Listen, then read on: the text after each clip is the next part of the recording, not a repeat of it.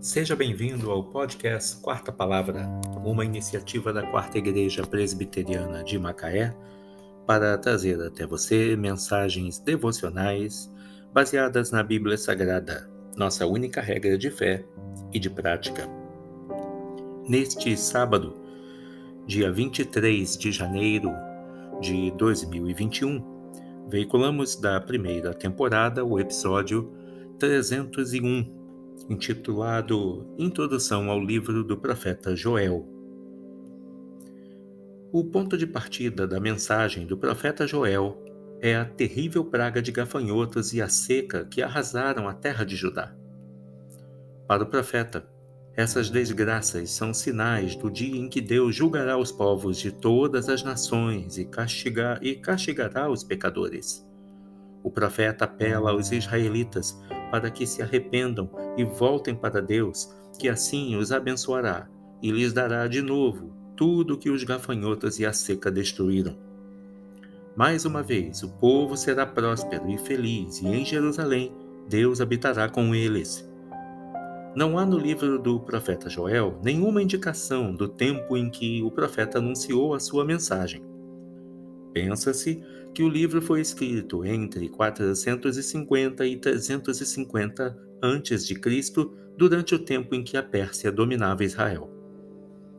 A promessa de Deus de que enviaria o seu Espírito sobre todo o seu povo, conforme podemos confirmar em Joel 2, de 28 a 32, é citada pelo apóstolo Pedro no dia de Pentecostes como também podemos confirmar em Atos 2, de 17 a 21.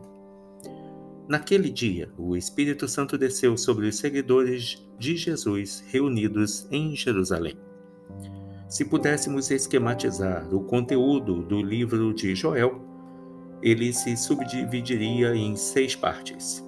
A primeira delas fala sobre a devastação pelo gafanhoto, o dia do Senhor, que está entre o primeiro versículo do capítulo 1 e o final do e o versículo 20 do capítulo 2. A segunda parte fala sobre o novo anúncio do dia do Senhor, que está entre capítulo 2, versículo 2 e o versículo 11. A terceira parte, a misericórdia do Senhor que está entre o capítulo 2, versículo 12 e versículo 27. A quarta parte, derramamento do Espírito Santo, do capítulo 2, versículo 28 ao versículo 32. A quinta parte, juízo do Senhor sobre as nações, que está entre o capítulo 3, versículos de 1 a 15. E a última parte, Libertação de Judá. Capítulo 3, versículos 16 a 21. Que Deus te abençoe.